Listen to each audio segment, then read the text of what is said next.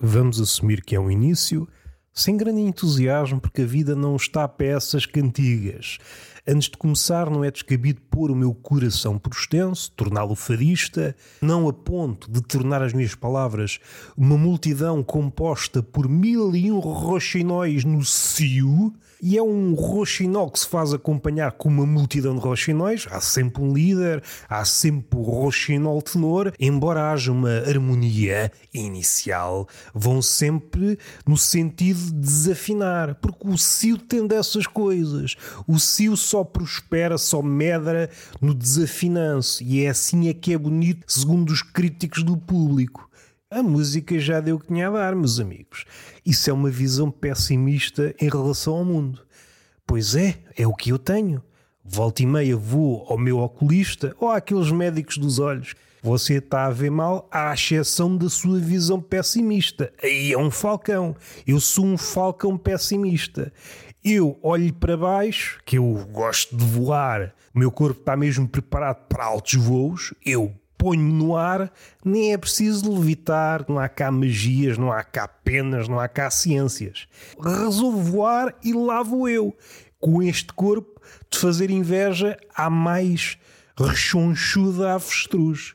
Pode existir nas imediações uma avestruz, olha para mim, o que é que se passa aqui? Este rapazinho que até então era simpático, não desrespeitava ninguém, pessoas e animais, e agora damos por ele a desrespeitar as leis da física, a gravidade que puxa toda a gente para baixo, santos incluídos, satãs incluídos, o diabo, ícaros.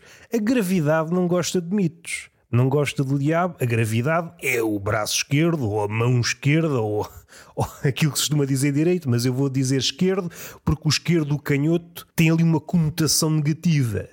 Eu prefiro o canhoto. Eu sou canhoto. Se esta informação interfere na vossa interpretação daquilo que eu estou a dizer, suspeito que não. Eu ia rir, mas entretanto rimo do riso que ia fazer porque não faz sentido. Porque raia que eu me vou rir do facto de eu ter dito que sou canhoto? É um cruzamento de algumas ideias eu não vou conseguir expô-las todas. Houve um tempo em que Portugal ainda era a preto e branco e estava a dar-se a transição do cinema mudo para o cinema a cores e com barulhos. Já o Charlot falava e nós ainda não tínhamos nada que saísse da nossa língua. Há quem chame isto de censura. Vamos fazer aqui um à parte político? É pá, não me batam à porta, pá.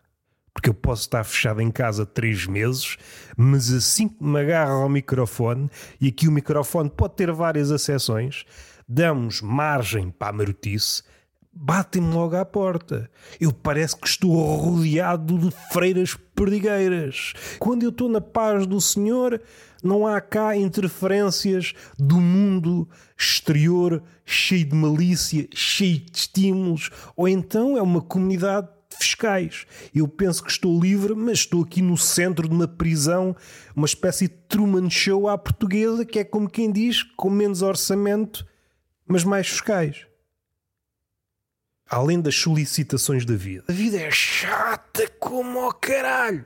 Eu não sei se na vossa zona é assim, mas na minha zona no Algarve a vida é chata como o caralho.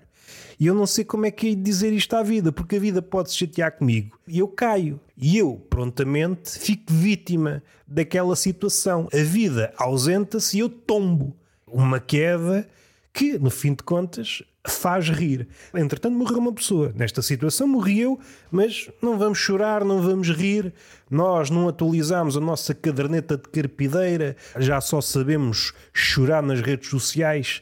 No mundo real não me apanham a chorar, eu só choro se conseguir monetizar as minhas lágrimas, se isto render likes, se eu conseguir direcionar do sítio onde eu choro para o sítio onde eu mostro o rabo. É uma espécie de estrada sem sentido, uma estrada a cavaco.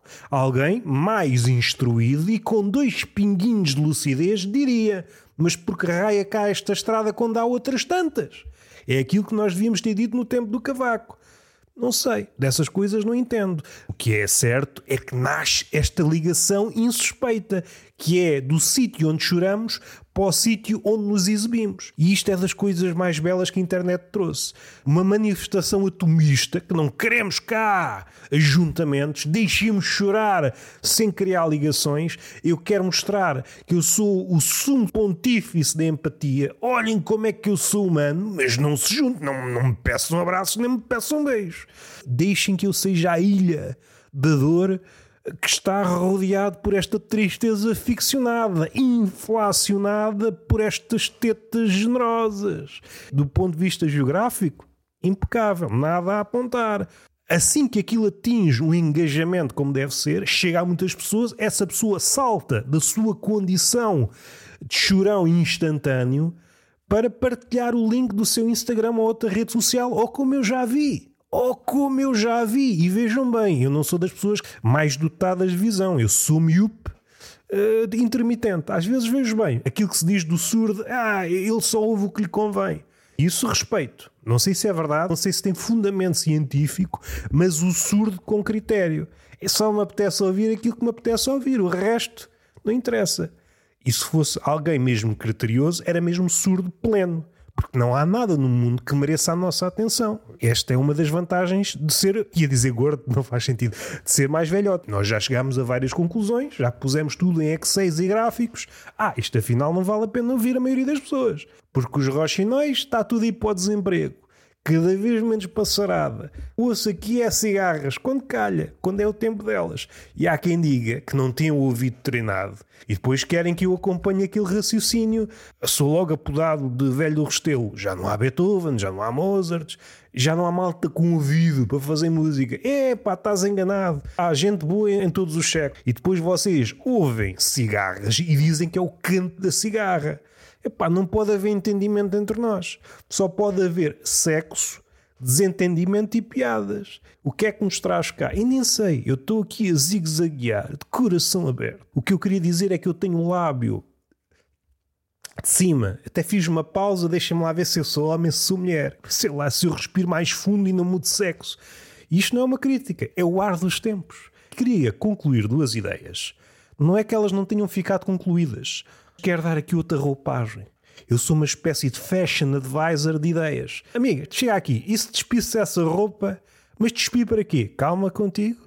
Calma contigo, eu estou a trabalhar e vestes este trapinho. E dá uma voltinha. Ah, mas é para fins de iriçar a picha? Não, isto é para fins de moda. Eu estou a propor-te uma nova roupagem. E a ideia é, hum, estou mais inclinada para o sério. Tu aqui, diante de mim, não te inclinas tu aqui respeitas porque eu tenho experiência na roupagem. Eu ando a vestir e despir ideias desde que me lembro. Ah, então respeito. Duas ideias, aquela do iogurte com a ideia de banana. Cada vez que eu vou às compras passo-me da cabeça. Qualquer dia apareço no jornal. Sei que vou aparecer, mas não sei de que forma. Ainda estou a estudar. Eu proponho, já que se fazem buscas para tudo e para nada, uma equipa de buscas que entrasse nos iogurtes com alegado sabor a banana, mandávamos essa gente, pessoas, cães, para dentro do iogurte, dar-lhe uma semana, um mês. agora vocês estão aí dentro do iogurte durante um mês à procura da banana. Não é preciso ser grande profeta para descobrir o desenlace. Não achamos a banana. O São Bernardo procura pessoas na neve. É uma espécie de São Bernardo que está treinado para achar pessoas e coisas nos iogurtes. É possível treinar cães para tudo. Eu já vi coisas no TikTok treinar uh, os cães para achar bananas no iogurte. Perdemos um mês, mas não encontramos banana. Ah, eu tenho razão. Não há banana nesse iogurte. Chamávamos detetives, chamávamos toda a gente. Está aqui um crime. Eu estou a pagar por uma banana que não existe. Isto parece algo que uma velha diria quando tratava alguém e ao despir-se o homem: Ah, isto não há aqui banana nenhuma. Isto é só um homem com uma ideia de banana. Vamos ter calma. Não é por aí que nós ganhamos. Esta era uma coisa. A outra é o espírito crítico, que eu comecei depois alguém com um espírito crítico, que é já uma figura mitológica, por uma situação qualquer. Não vou dar contexto, eu não gosto de dar contexto, as coisas acontecem como acontecem, nós é que a posteriori gostamos de informá-las para dar uma espécie de sentido. Nós não gostamos de ser abanados com um não sentido. A pessoa era submetida a um exorcismo e saía do exorcismo sem espírito crítico, começava a acreditar noutras coisas parvas. A pessoa dizia: exorcizaram o espírito crítico e sai de lá parou lá a acreditar em tudo e mais alguma coisa. Isto é belo? É porque vivemos numa época em que ninguém acredita em nada, a não ser em coisas estúpidas, o que não deixa de ser engraçado. Pessoas que dizem, sem gaguejar, eu não acredito em Deus porque é parvo, mas depois acredito em toda a merda da coisa mais parva que assim, nem, nem, vale a pena. É que Deus, vamos supor que é uma estupidez. Ao menos tem um livrinho. Há certas ideias que valem-me Deus. Foram construídas em cima do joelho por um puto de 7 anos. E há pessoas com barba e alguma dela grisalha acreditam naquilo e transformam-se numa espécie de militantes da parvoíce. É pá, é só parolagem, eu assim não me aguento, pá. Se virem algum padre, afastem-se, não vá o gajo exorcizar-vos o espírito crítico, supondo que ainda o têm. Nem precisamos de um exorcista. Às vezes damos uma, uma cabeçada num sítio qualquer e lá se vai o espírito crítico. Evapora a temperatura ambiente, segundo ouvi dizer. Falando em Deus, que é sempre um tipo que está em todo lado, mete-se em todas as conversas, seja conversas de crentes, de descrentes ou incréus, já viram bem, mesmo nas conversas dos que não acreditam nele, ele está lá. Porra, é mesmo alguém que está mesmo à procura de ser, hum, como se diz hoje, validado. Deus é um comediante. Eu quero falar da queda. Uma queda que pode ser mítica, como a de Satã ou Ícaro, ou uma queda normal. Uma queda sem grandes legendas. Alguém cai na rua, caiu, pronto, está feito. Alguém pode gravar, pode ir para a net e toda a gente se ri. A queda é provavelmente das coisas mais robustas no que diz respeito ao humor. Supondo que é humor, há uma ideia nada carinhosa em relação ao humor que o humor envelhece mal. Ah, isto envelhece mal, esta forma de ver o mundo envelhece mal, este raciocínio que até então era robusto envelheceu, ficou encarquilhado. Já não sabemos o que havemos de fazer com este raciocínio. Durou-nos Durante duas décadas, três décadas, um século, portou-se bem, fez rir pessoas de todas as idades e alguns cães que não percebiam bem, mas riam-se na mesma para se entromarem. Volvidos esses anos, deixou de surtir efeito. Em relação a isto, o que é que nós podemos dizer? Nada, porque tudo isto foi absurdo. O que interessa é a queda. Eu suspeito que, desde que há quedas, que o homem se ri. Daquilo que eu sei, que é quase nada, mas serve, porque estamos num podcast e saber muito até nos faz mal aos olhos, e às orelhas e ao coração. Quanto menos o coração souber da vida, melhor. É isto que um cardiologista devia dizer. Quanto menos você souber, melhor para o coração. Devo mudar a alimentação? Não. Torne-se ignorante. Submeta-se a um exorcismo de espírito crítico. E esse coração que está nas últimas aguentar-se há mais 20 anos. A queda está cá desde o início, continua a fazer rir pessoas de todas as idades é o antídoto dessa ideia de que o amor envelhece mal. Envelhece quase tudo, à exceção da queda. A queda faz-nos rir, procuram compilações de quedas e se calhar vamos fazer aqui uma paragem. Uma coisa é vocês estão na net, veem uma queda, ok, gargalham um bocado e seguem para a vossa vida cabisbaixo com vontade de cantar o fado. A mesma coisa na rua. Estão na vossa vida cabisbaixo, alguém cai, o gajo caiu e seguem a vossa vida cabisbaixo Agora, uma pessoa completamente diferente é alguém que não se sacia com uma queda. Eu preciso de ver uma compilação de quedas. Como eu já vi, estou numa esplanada e há pessoas que estão a ver uma compilação de quedas. Estas pessoas precisam de ser estudadas. Essa compilação de quedas costuma estar acompanhada, e neste caso acho que não faz sentido. Eu, enquanto crítico de humor, acho que não faz sentido. Em todo o outro tipo de humor faz sentido o riso enlatado. Agora, na queda, não, porque a queda faz rir. A queda está cá desde o início. Não precisa de risos enlatados. Porque se essa pessoa precisa de risos enlatados para saber que tem que rir numa queda, então é a pessoa mais burra do mundo. Não há forma de fugir a esta ideia. Precisa mesmo de rir. Eu preciso de uma compilação das melhores quedas. E outra coisa, quem é que está a compilar estas quedas? Qual é o critério? O que é que faz de uma queda uma boa queda? Se calhar os extremos afastam-nos um bocado. quedas de bebés e quedas de pessoas muito velhas.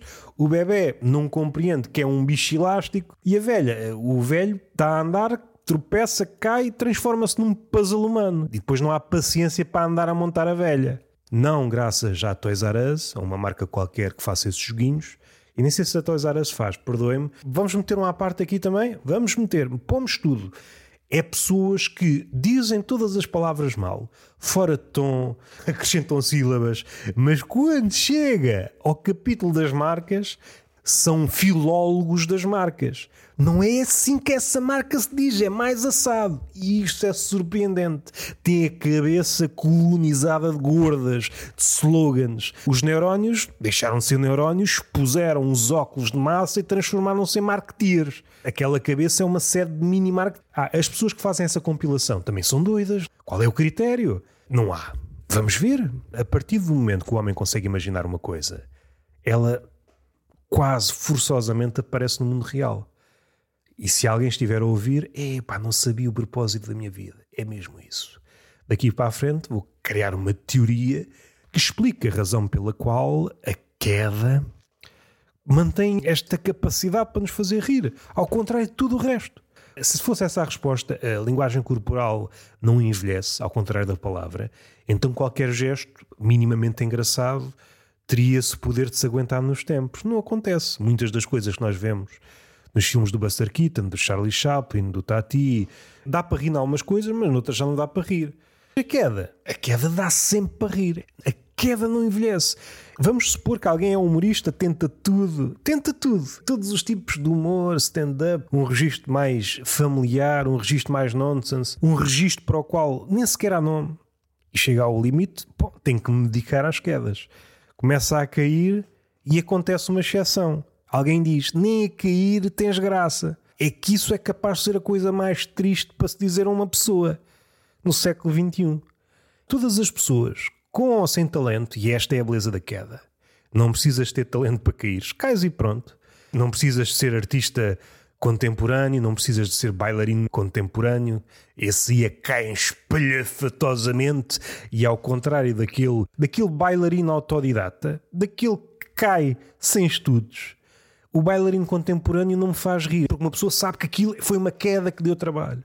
É uma queda premeditada. Agora, o virtuoso da queda, tirando o, o bêbado, porque aí também pode cair no exagero, mas também faz rir. Alguém que está muito bem, de repente, inventa uma pedra imaginária na rua, tropeça e lá vai ele com os costados ao chão e uma pessoa ri-se. Ao contrário de um bailado contemporâneo, já te jogaste quatro vezes ao chão nos últimos 30 segundos. Vê lá se te pões de pé. É arte ou é fraqueza? Este rapaz que tentou tudo, tentou a queda e não resultou, ouviu este comentário, nem a cair tens graça. Isto é triste, pá. Magoa o âmago do artista, porque ele sabe, e se não sabe, descobre que toda a gente tem este potencial. Alguém que nem quer nada com a comédia, está na rua, tropeça, faz rir os outros. Ele que quer ser comediante cai e não faz rir. E podia chegar à conclusão que é a única pessoa do mundo que é incapaz de fazer os outros rir pela queda. Isso é capaz de ser a coisa mais triste do mundo. E ele tenta todas as quedas. Deixa-se cair normalmente do alto da árvore, de uma alta uma ponte, supondo que tem uma certa resistência. Aquela qualidade que. Hum, e entretanto, foda-se.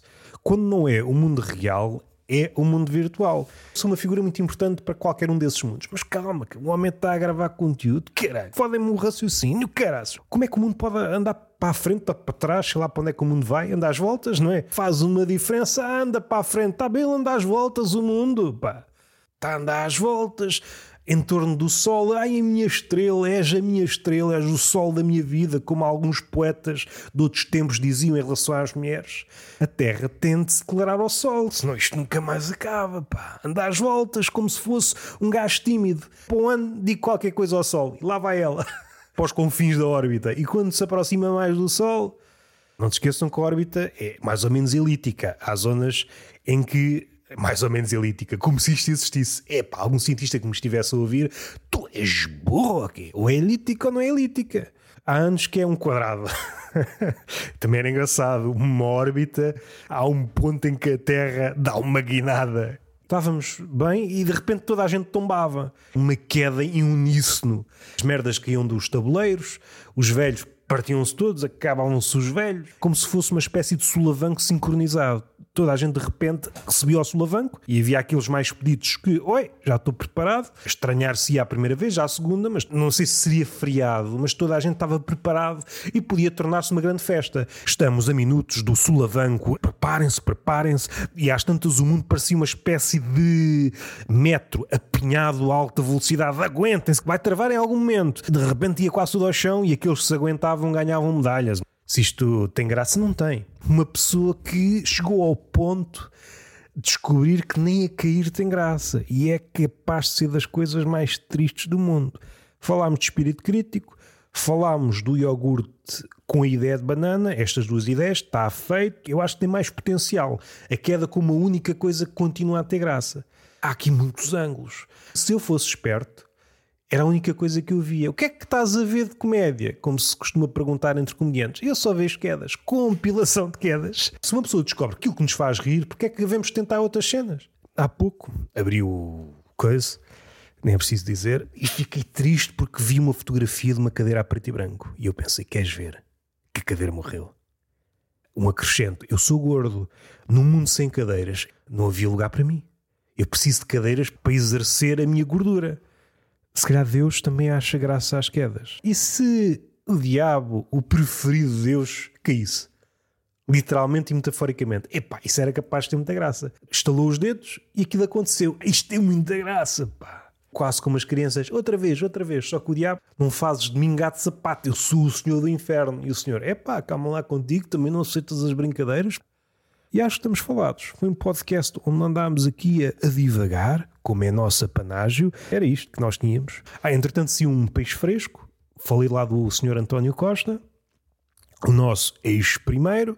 Saiu um tertúlio de mentirosos. E é isto.